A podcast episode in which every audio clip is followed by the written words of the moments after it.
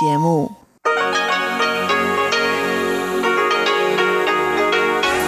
Hier ist Radio Taiwan International. Zum 30-minütigen deutschsprachigen Programm von Radio Taiwan International begrüßt sie Eva Trindl. Folgendes haben wir heute am Sonntag, dem 18. April 2021 im Programm. Im Wochenendmagazin mit Katharina Eckert geht es heute um Besonderheiten des Wäschewaschens in Taiwan. Im Kaleidoskop berichten Chiu Bihui und Sebastian Hambach über die Prozessionen der Meeresgöttin Matsu. Nun zuerst ein Beitrag von Katharina Eckert.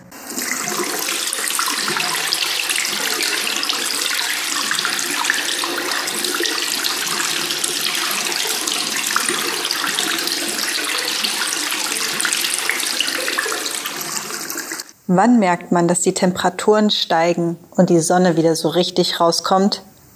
Wenn die Nachbarn beginnen, fleißig ihre Wäsche zu waschen und die Balkone wieder farbenfroh mit Kleidung zum Trocknen behängt werden. Ich kann mich noch gut erinnern, als ich neu in Taipei an der Kunsthochschule in Banqiao in Wohnheim gelebt habe. Dort gab es jeden Abend das gleiche Ritual. Direkt neben den Duschen gab es ein langes, leicht angeschrägtes Spülbecken. Dort traf man jeden Abend auf Kommilitoninnen aus allen Fachbereichen beim gemeinsamen Wäschewaschen.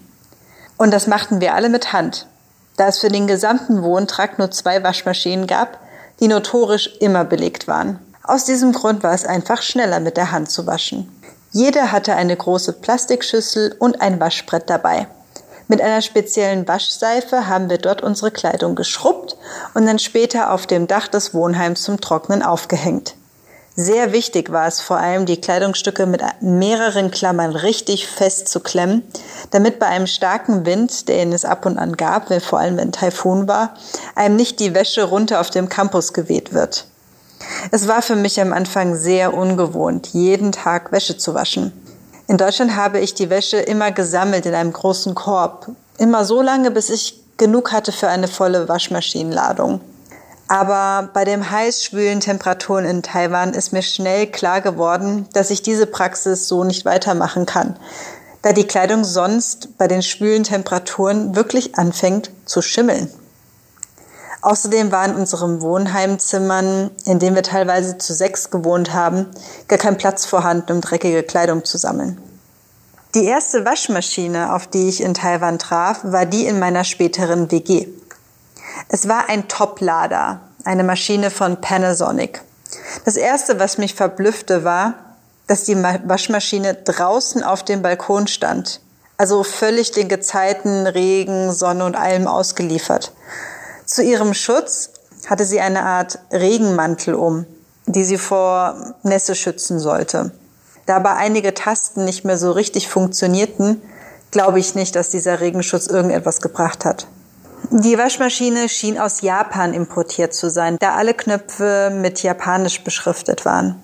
Also drückte ich am Anfang mit gut Glück auf den Tasten herum, um das richtige Programm zu finden. Ich konnte nach viel Try and Error die Maschine letztendlich in Gang setzen, aber ich wusste nicht, wie ich die Temperatur einstellen sollte. Das Wasser war zwar drin, aber irgendwie war es immer kalt, also es wurde einfach nicht warm. Als ich hilfesuchend einen meiner Mitbewohner fragte, schaute der mich nur total verdutzt an und meinte, dass er noch nie davon gehört hat, dass man Wäsche mit warmem Wasser wäscht.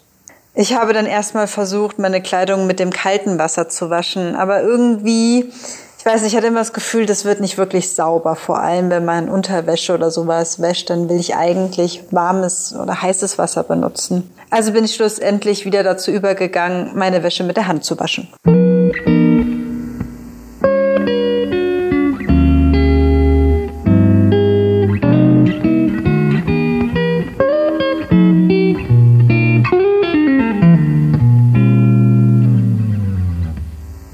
Wenn man in den Läden in der Abteilung für Wasch- und Reinigungsmittel stöbert, findet man viele Hilfsmittel zum Wäschewaschen.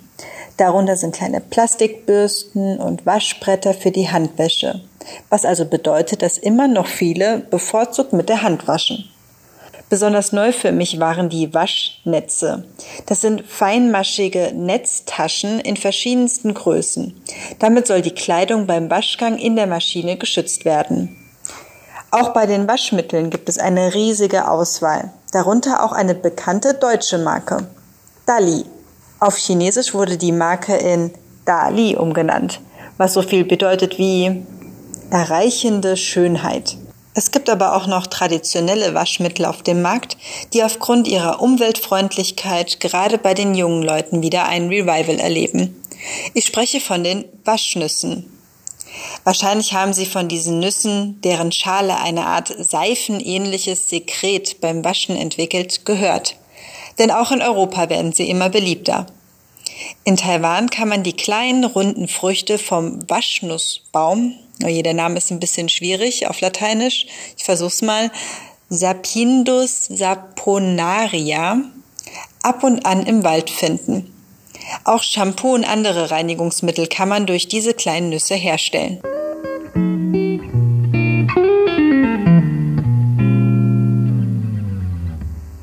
Wie haben die Leute früher ihre Wäsche wohl gewaschen?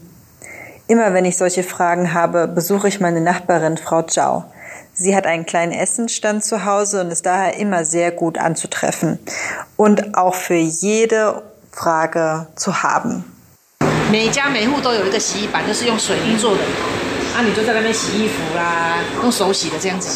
In jedem Haushalt gab es eine Waschstelle aus Beton und dort hat man seine Wäsche gewaschen. Alles mit der Hand. Und das waren vor allem die Frauen. Die Männer mussten sowas nicht machen, weil sie überhaupt keine Hausarbeit machen mussten. Die meisten Frauen haben neben der Arbeit noch den Haushalt erledigt. Das war ganz klar getrennt. Meistens war es die Tochter, die zu Hause die komplette Wäsche für die gesamte Familie gewaschen hat. Und zwar das jeden Tag. Die Leute, die in den Bergen wohnen, haben ihre Wäsche meistens am Fluss gewaschen. Bei uns allerdings gab es keinen Fluss in der Nähe, deswegen haben wir meistens zu Hause gewaschen. Am schlimmsten waren immer die Wochenenden. Da mussten wir immer noch zusätzlich die Uniform für die Schule oder die Arbeit waschen. Das war bei uns zu Hause besonders viel, weil wir insgesamt sieben Kinder waren.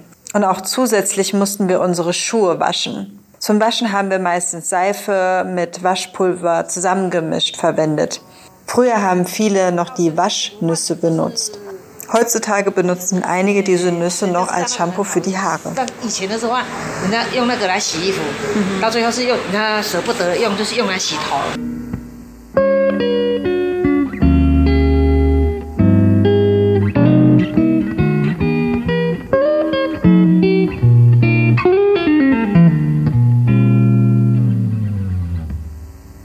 So, liebe Zuhörer und Zuhörerinnen, das war's heute wieder bei mir im Wochenendmagazin.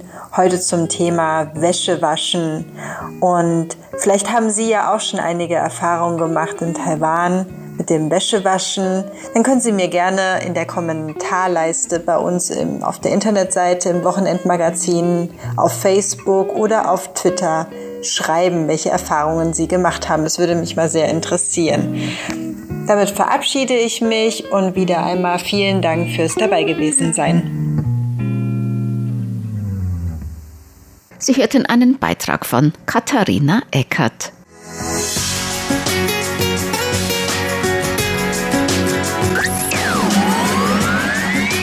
Radio Taiwan, international aus Taipeh.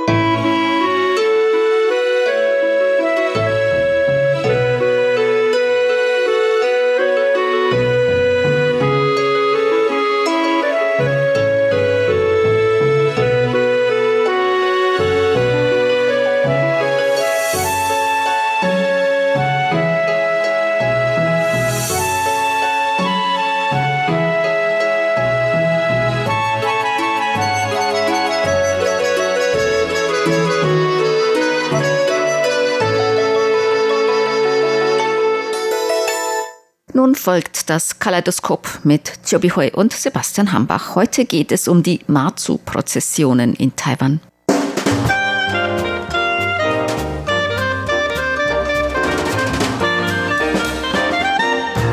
Herzlich willkommen, liebe Hörerinnen und Hörer, zu unserer Sendung Kaleidoskop. Am Mikrofon begrüßen Sie Sebastian Hambach und Chobi Hui. Heute wollen wir uns unterhalten über die Marzu-Prozession, die größte religiöse Prozession, die es hier in Taiwan gibt und die normalerweise um diese Jahreszeit, also etwa um diese Zeit stattfindet. Und in diesem Jahr war die sehr besonders, nicht nur weil im letzten Jahr aufgrund der Covid-19-Pandemie alles etwas verkleinert war und in diesem Jahr zumindest hier in Taiwan einigermaßen wieder normal stattgefunden hat, sondern in diesem Jahr war die Prozession auch noch etwas Besonderes, weil zum ersten Mal etwas über diese Prozession in elf Sprachen gleichzeitig berichtet wurde. Das können wir an dieser Stelle ganz eigennützig sagen von Radio Taiwan International. Und mit dabei war auch die Bihoi, die jetzt mit mir im Studio sitzt und die natürlich dann auch heute über ihre eigenen Eindrücke von diesem Tag erzählen kann, nämlich von dem Beginn der Prozession am Freitagabend, den 9. April. Ja, genau. Über die Prozession kann man vieles sprechen, nicht von mir, sondern überhaupt. Es gibt ja so viele Dissertationen oder Sonderberichte oder Forschungen darüber. Also über die Masu-Prozession kann man wirklich sehr viel reden. Aber ich möchte jetzt dann von meiner Seite private Eindrücke darüber erzählen. Also ich war nicht alleine da, sondern mit vielen anderen Kollegen. Wie gesagt, elf Sprachen waren dabei und ich war ja damals mit Elon und Huang zusammen auf dem Weg und wir haben dann dort die Prozession live übertragen. Aber die Prozession dauerte eigentlich neun Tage. Wir waren nicht die ganze Zeit dabei, sondern nur bei der Startzeremonie waren wir da. RTI hat knapp vier Stunden live darüber berichtet und etwa 20 Kollegen aus elf Sprachengruppen haben darüber berichtet und wir aus der deutschen Redaktion haben wir insgesamt etwa 15 Minuten geredet auf Deutsch und darüber kann man eigentlich jetzt noch in unserer Facebook auf unserer Webseite noch die Videos sehen. Wir haben insgesamt etwa so sechs, sieben Videos darauf gepostet. Wenn Sie jetzt noch Lust haben, reinzugucken, stehen noch zur Verfügung. Sie können noch mal reingucken gucken. Und nachdem wir das alles getan haben, muss ich ehrlich sagen, das war wirklich sehr, sehr, sehr genau, lebhaft. Da waren so viele Leute. Ich habe zwar als Journalistin sehr viele Berichte darüber gelesen, gehört, aber wenn man da ist, dann merkt man schon, das ist wirklich sehr anders. Also wirklich, die Menschen sind alle so enthusiastisch und ähm, waren wirklich sehr begeistert äh, von dieser. Manche waren sehr, sehr eingetan von der Masu-Göttin. Es gab ja sehr viel zu erzählen, aber überhaupt äh, mein erster Eindruck ist, wie gesagt, sehr lebhaft und es gab so viele Menschen. Vor allen Dingen, man hat immer noch betont, dass man an den Schutzmaßnahmen gegen den neuen Corona Corona-Virus einhalten sollte. Man hat tatsächlich alle so Mundschutz getragen, aber überhaupt, wenn man so auf einmal so viele Menschen sieht, dann ist es natürlich alles wieder anders. Auf die jeden so, Fall. Die soziale Distanzierung gehörte nicht mit zu den Maßnahmen, die umgesetzt wurden. Nein, nein. Der Masu muss man natürlich ganz nah daran sein. Und wir haben tatsächlich dieses Glück gehabt. Wir waren eigentlich zu Fuß zu dem Dajia Zhenlan Tempel gelaufen und haben wir uns bei der Göttin Masu verbeugt. Äh, allerdings, wir könnten die Statuen von Masu gar nicht sehen, weil ähm, es einfach zu viele Menschen da waren. Man hörte ja die ganze Zeit sehr viele Bölle, Feuerwerke und gab es natürlich sehr viele Händler, die dann verschiedene Snacks verkauften. Aber es gibt auch sehr viele fromme Anhänger von Masu und die verteilten da alle möglichen Dinge, zum Beispiel Wasser, Getränke, Obst oder Essen, Snacks, alles Mögliche. Und das alles kostet ja nichts. Auf der anderen Seite, so für mich nicht so religiös bin, ist wie so eine religiöse Karneval. Ich weiß nicht, ob das, das zusammenpasst. Allerdings war so ja, es gibt ja einfach sehr viele Menschen dort. Ja, auf jeden Fall ist es also ein sehr lautstarker Umzug jedes Jahr. Und wie gesagt, normalerweise, also in einem normalen Jahr, kommen ja mehrere hunderttausend Gläubige zusammen, wenn auch vielleicht nicht alle, ähnlich wie dann auch RTI nicht mit den Journalisten im Gepäck diese ganze Strecke mitläuft oder diese ganzen neun Tage dann dabei ist. Aber das ist eigentlich auch nicht so schlimm. Also man kann auch als Gläubiger dann eben mal dazustoßen und dann wieder weggehen. Also es besteht hier keine Pflicht, um dem Glauben irgendwie Ausdruck zu verleihen, dass man diese ganze Strecke unbedingt mitlaufen muss. Aber auf jeden Fall ist das also auch ein sehr langes Fest und lang sowohl in der Distanz, die zurückgelegt wird, das sind über 300 Kilometer, über die dann diese Statue der Göttin Matsu auch getragen wird in dieser Zeit. Und damit kommen wir auch zu dem Grund, also warum macht man überhaupt diese Prozession oder worum geht es dabei eigentlich? Und eigentlich ist das ja eine Pilgerfahrt auch der Göttin selber gedacht. Also sie bekommt im Prinzip die Gelegenheit, noch einmal ihr Königreich hier in Taiwan zumindest und zu einem gewissen Teil dann sich anzuschauen, indem sie dann eben herumgetragen wird. Und zum Beispiel dazu gehört dann auch natürlich die Anbetung der Göttin auf verschiedene Arten. Was es in diesem Jahr dann nicht mitgegeben hat, was es aber sonst eigentlich immer gab, das war, dass sich dann die Gläubigen auch vor diese Göttin legen oder vor diese Sänfte, auf der sie dann getragen wird und lassen dann quasi diese Göttin über sich herübergehen. Und das soll dann noch einmal besonderes Glück bringen. Diese Zeremonie wurde in diesem Jahr gar nicht stattfinden wegen der Pandemie. Also man wollte das vermeiden, dass die Coronavirus weitergetragen wurde. Und diese Zeremonie gab es in diesem Jahr nicht. Aber trotzdem versammeln sich wirklich sehr, sehr viele Leute dort, wie du vorhin gesagt hast.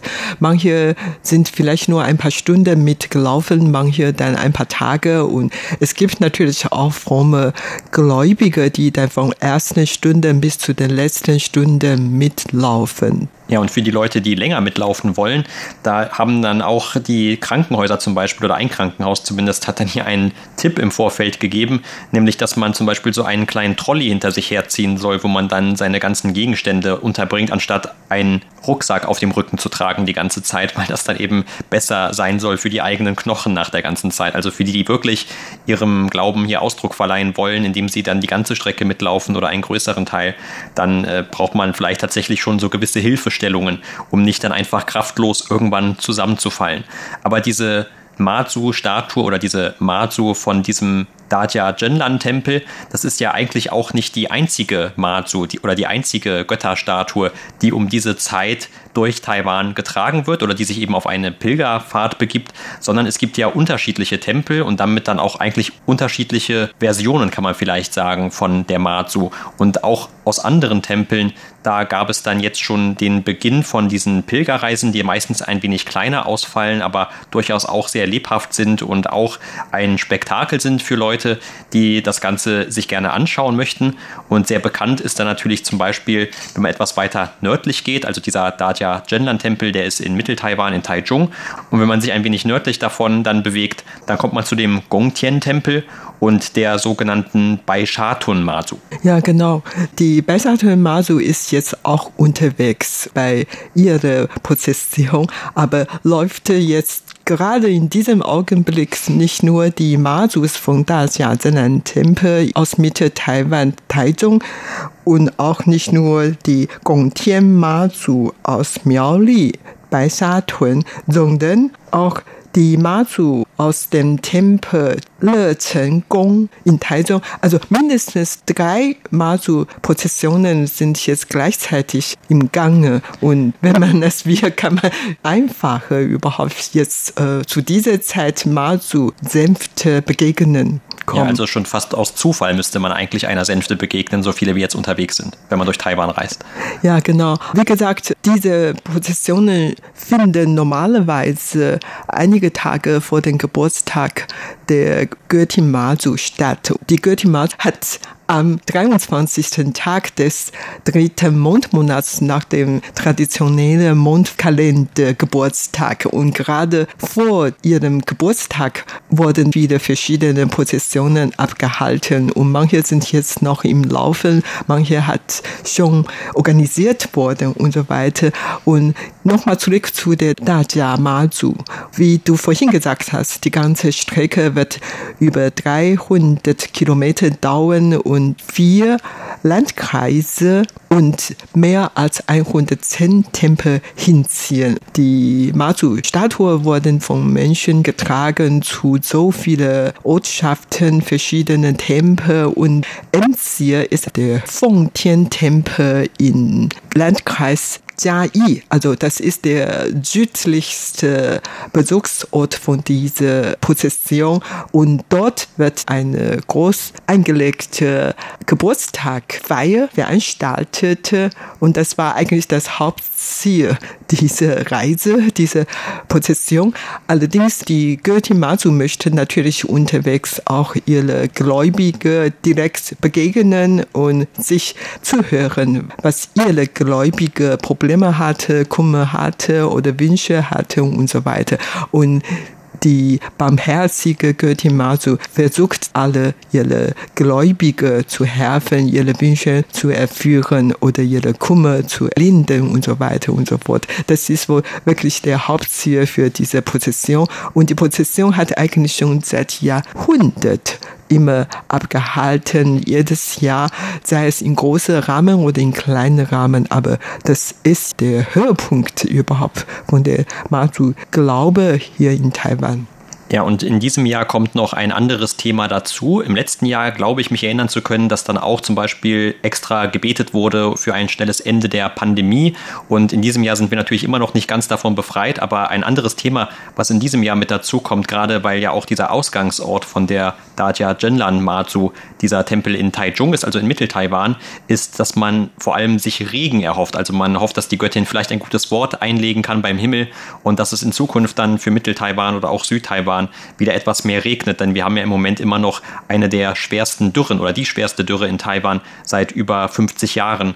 Und das hat schon für allerlei Probleme gesorgt, auch zum Beispiel gerade in Südtaiwan, wo die Landwirtschaft noch weit verbreitet ist. Da gibt es mittlerweile schon Berichte über Ernteausfälle oder dann auch natürlich auch für die Industrie und auch für die Bewohner, also für die einfachen Bürger. Da gibt es mittlerweile schon bestimmte Maßnahmen für die Wassersparmaßnahmen oder zur Wasserrationierung und man hofft, dass die Göttin sich etwas einsetzen kann für die Bevölkerung und hat dann in diesem Jahr speziell auch dahin seine Wünsche gerichtet. Also es kann auch wirklich mit solchen gerade stattfindenden oder laufenden Phänomenen verbunden werden, diese Reise und da sind im Prinzip den Fantasien der Gläubigen auch keine Grenzen gesetzt. Auf der anderen Seite weil die Göttin Mazu wirklich allmächtig ist. Sie ist für alle Bereiche zuständig, also sei es jetzt gegen die Seuche, Pandemie oder für die Gesundheit, für den Reichtum oder für die Karriere, für die Heirat oder Nachkommenschaft, alles ist sie zuständig. Und die Göttin Mazu war früher ganz am Anfang eine Patronin der Fische und Seeleute und da hat sich weiter entwickelt zu Patronin der Landwirte und jetzt ist sie, wie gesagt, eine allmächtige Göttin. Für alles ist sie zuständig. Kein Wunder, dass sie so viele Gläubige hatten. Einem Bericht zufolge hat die Mazu-Göttin in Taiwan acht Millionen Millionen Anhänger. Mit anderen Worten, jeder dritte Taiwaner ist ein Anhänger der Mazu-Göttin. Und Mazu-Göttin ist für alles zuständig. Und kein Wunder, dass man jetzt wegen der Trockenheit wieder extra Zeremonie abgehalten, um bei Göttin Mazu um Regen zu bitten. Und solche Zeremonien wurden nicht nur im Zhenlan-Tempel in Taizong abgehalten oder im Baisatun Tempel in Miaoli abgehalten, sondern überhaupt äh, in viele anderen. Nicht nur Mazu werden dazu gebeten, für Regen einzusetzen, sondern auch der Yuhuang Dadi, der Jade Himmelsgott oder sowas oder andere Gottheiten überhaupt, zum Beispiel in Nantou, auch in Mitte-Taiwan, in der ähm, Ortschaft Yuzi in der Nähe von Sonnmondsee. Da wurde auch dort eine Zeremonie abgehalten, um Regen zu beten. Oder dann in äh, Uri in Taichung, auch in einem Tempel wurde Ähnliches veranstaltet. Und ja, und in jedem Fall ist das ein sehr wichtiges Ereignis, also vor allem eben diese größte der Matu-Prozessionen. Und das hat man auch in diesem Jahr noch daran gesehen, dass einige ausländische Diplomaten dann auch dorthin gereist sind und haben daran teilgenommen oder zumindest sich diese Anfangszeremonie angeschaut. Und viele von denen Zum Beispiel ein Vertreter aus Europa hatte gesagt, er sei sehr begeistert davon, diese Zeremonie sich anzuschauen und hat auch gesagt, dass das Ganze eine sehr offene und tolerante Haltung irgendwie zeigt, wohingegen ja eigentlich viele gerade so traditionelle große Feste oft eher wirklich für die Gläubigen sind, die daran glauben und und wo es dann vielleicht nicht unbedingt so gerne gesehen ist, wenn dann Nichtgläubige auch daran teilnehmen oder sich das Ganze anschauen. Aber das ist eigentlich bei Taiwan immer schon so gewesen, dass man, auch wenn man jetzt nicht irgendwie gläubig ist, zu einem Tempel hingehen kann und dort nicht weggeschickt wird oder komisch angeguckt wird, sondern dass man eigentlich auch dort dann mit eher interessierten Armen zumindest empfangen wird. Zu diesem Thema habe ich eigentlich drei Personen interviewt, zwei Experten und eine Frau, die schon dreimal mitgelaufen war, interviewt und die haben mir dann vieles erklärt. Und vor allen Dingen diese Frau, die schon seit 2018 mitgelaufen war, hat dann mir erzählt, was ihr am meisten angetan hat. Da meint sie, dass sie dann unterwegs von den anderen Gläubigen sehr gut behandelt. Zum Beispiel entlang des Pilgerwegs gibt wie ich vorher gesagt habe, immer welche Stände mitlaufende werden dann mit dem Wasser oder Getränke, Essen versorgt. Und manchmal stehen auch viele so Hocker zur Verfügung, so dass man dahin sitzen, sich ausruhen kann, damit man dann weiter mitlaufen kann. Oder wenn man sich selber nicht um Übernachtungen und Essen gesorgt hatte, kann man viele Möglichkeiten kostenlose solche zu bekommen. Das heißt, äh, viele Gläubige laden einfach die Mitlaufenden ein, die Fremden ein, nach Hause zu gehen, um zu Hause zu essen oder duschen oder sogar dort übernachten. Also die Distanz zwischen den Menschen ist dann plötzlich gekürzt worden. Also man sind einfach wie Gebrüder oder Geschwister, wie eine ganze Familie. Und das ist der Punkt, der ihr am meisten angetan hat. Und das hat sie mir erzählt. Und überhaupt sieht man oft bei der Pilgerfahrt, dass manche Leute ihre erkrankten Familienangehörigen zu den Masu-Sänfte zu tragen und dann sich an Mazu Göttin anwenden und bitte um Gesundheit, bitte um Heilungen und so weiter. Und solche Szenen sieht man eigentlich jedes Jahr immer welche und so. Dann sieht man schon, dass die Taiwaner wirklich sehr fromm sind und vor allen Dingen zu dieser Zeit im Moment, wie wir vorhin gesagt haben, so mindestens drei Mazu-Prozessionen gleichzeitig stattfinden und es gibt noch immer welche Zeremonien, um beim verschiedenen Gottheiten um Regeln zu bitten und so weiter. Also zurzeit ist Taiwan besonders fromm und religiös. Ja, und nicht nur die normalen taiwanischen Bürger, auch viele hochrangige Politiker haben natürlich dann bei diesen Festen zum Teil wenigstens teilgenommen und man sieht dann tatsächlich in den Medien immer einige Bilder, wie dann eben zum Beispiel im Falle von der Präsidentin sie dort stand mit Räucherstäbchen während dieser Zeremonie und hat dann auch der Göttin Matsu ihre Ehre erwiesen sozusagen oder natürlich auch andere Politiker von der Oppositionspartei. Zum Beispiel gab es während diesem Jahr, während der Prozession einige Bilder von dem ehemaligen Bürgermeister von New Taipei City, Eric Chu, einige Fotos, wie er dort, also zusammen mit anderen Gläubigen, dann an dieser Prozession, an dieser Pilgerfahrt teilgenommen hat. Und das ist natürlich dann auch wichtig für die Politiker, um einen Anschluss zu finden oder auch um ihrerseits zu zeigen, dass sie besonders fromm sind oder im Einklang sind mit dem Volksglauben. Man merkt schon, dass diese Gesellschaft den Schutz von Göttin braucht. Auch die Politiker, die brauchen ja auch die Unterstützung von Göttin Mazu. Ich kann mich noch daran erinnern, der Vorsitzende von den Foxconn, Terry Gore, als er 2020 gewollt hatte, an der Präsidentschaftswahl teilzunehmen, da hat er vor der Presse gesagt, dass Imazu das gewollt hätte, dass er sich an der Wahl teilnehmen sollte. Und das war's für heute in unserer Sendung Kaleidoskop. Vielen Dank für das Zuhören. Am Mikrofon waren Sebastian Hambach und Chobi Hui. Sie hörten das deutschsprachige Programm von Radio Taiwan International am Sonntag, dem 18. April 2021. Unsere E-Mail-Adresse ist deutsch.rti.org.tv. Im Internet finden Sie uns unter www.rti.org.tv. Dann auf Deutsch. Dort finden Sie auch Nachrichten und weitere Beiträge sowie Links zu unserer Facebook-Seite und unserem YouTube-Kanal. Über Kurzwelle senden wir täglich von 19 bis 19.30 Uhr UTC auf der Frequenz 5900 Kilohertz. Das, liebe Hörerinnen und Hörer, was wir heute in deutscher Sprache von Radio Taiwan International. Wir bedanken uns bei Ihnen ganz herzlich fürs Zuhören. Bis zum nächsten Mal bei Radio Taiwan International. Am Mikrofon verabschiedet.